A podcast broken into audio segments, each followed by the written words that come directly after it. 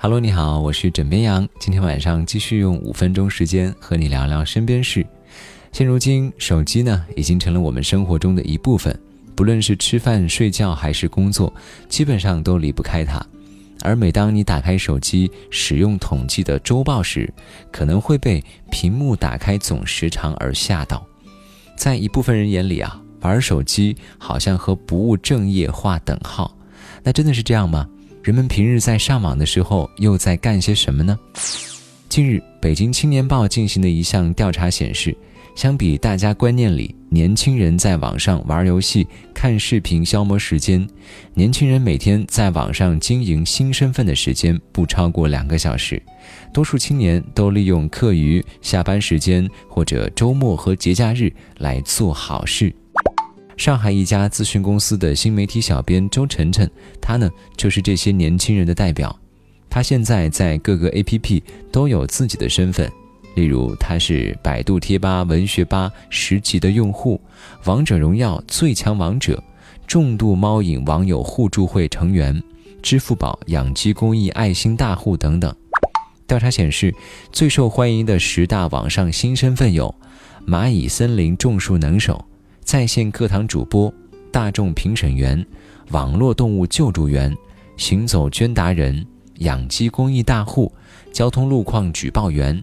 网络安全教育志愿者、信用分学霸和美食评论员，无一例外都是在网上做好事，大部分集中分布在支付宝、快手、微博等平台。在有限的时间呢，人们在丰富自己的同时，也带给他人和社会更多的回馈。以支付宝养鸡公益大户为例。已经有一点二五亿人通过这个新身份，为十九个公益项目捐赠了九十二亿颗鸡蛋，帮助了四百三十二万人。还比如说，像北京市公安局刑侦总队的苏新博，他在工作中呢被称为警界最年轻的反电信诈骗专家。而与此同时，他还在网上帮助了更多人，比如说在做网络安全教育志愿者。不过，年轻人在网上经营新身份，也不是人人都赞成。此前，养鸡爱心公益大户张宏宽，因为在支付宝蚂蚁庄园里捐赠爱心最多，被支付宝评为全球最有爱养鸡大户，还送了他一千两百六十五个真鸡蛋。不过，对于他的报道，却引发了一些网友的质疑。有网友说，每隔半个小时就看一次手机，在工作时间。不是不务正业吗？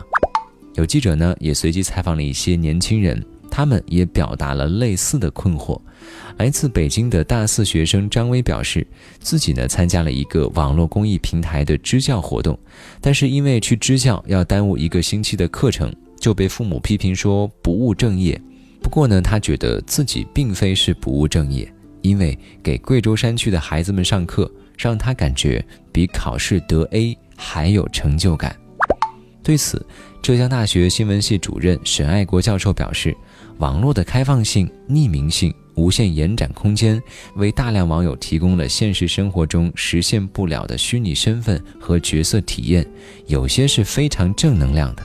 网友呢，用自己的热情和专业知识或技能，为他人提供物质、精神上的帮助，何乐而不为呢？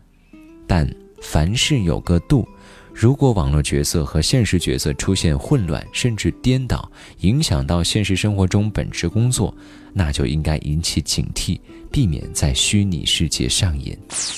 所以，不知道各位，你在网上是否也有类似的多个身份呢？那对于这样的情况，你怎么看呢？欢迎在今天的评论下方留言分享。好了，今天呢就先跟你聊到这里，喜欢要记得点击订阅。我是枕边羊。跟你说晚安，好梦。